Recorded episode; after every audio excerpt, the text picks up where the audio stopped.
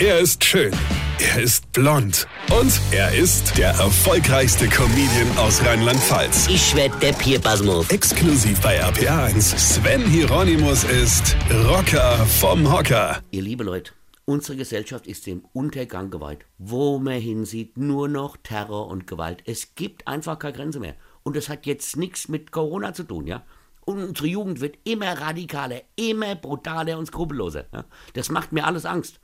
Was musste ich neulich lesen? Ach, das war unfassbar. Pass auf, so unfassbar, dass natürlich auch die Presse darüber berichten musste. Also passiert ist das Ganze in der Nähe von Leipzig und zwar in Gräfenhainichen. Wo man noch denkt, Mensch, also gerade in Gräfenhainichen muss doch die Welt noch in Ordnung sein, ja? Und wenn hier schon der Terror wütet, ja, wo ist man denn dann überhaupt noch sicher?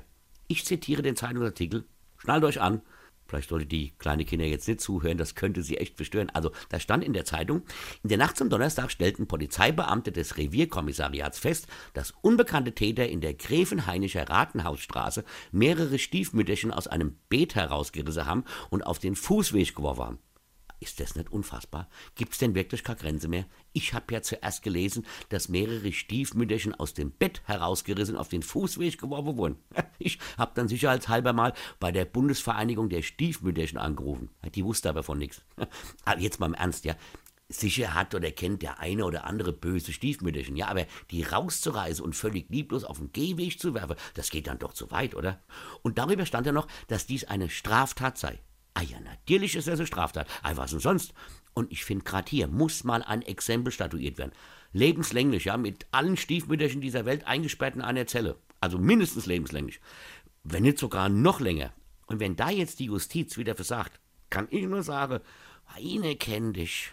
Weine. Sven Hieronymus ist der Rocker vom Hocker. Äh, hier vergessen wir der Red nicht, aber ich spiele am Samstag, dem 5. Februar, in Frankfurt in the Case mein aktuelles Soloprogramm als ob. Und da könnt ihr vorbeikommen und zugucken. Gut, und jetzt weitermachen. Infos und Tickets auf rb1.de.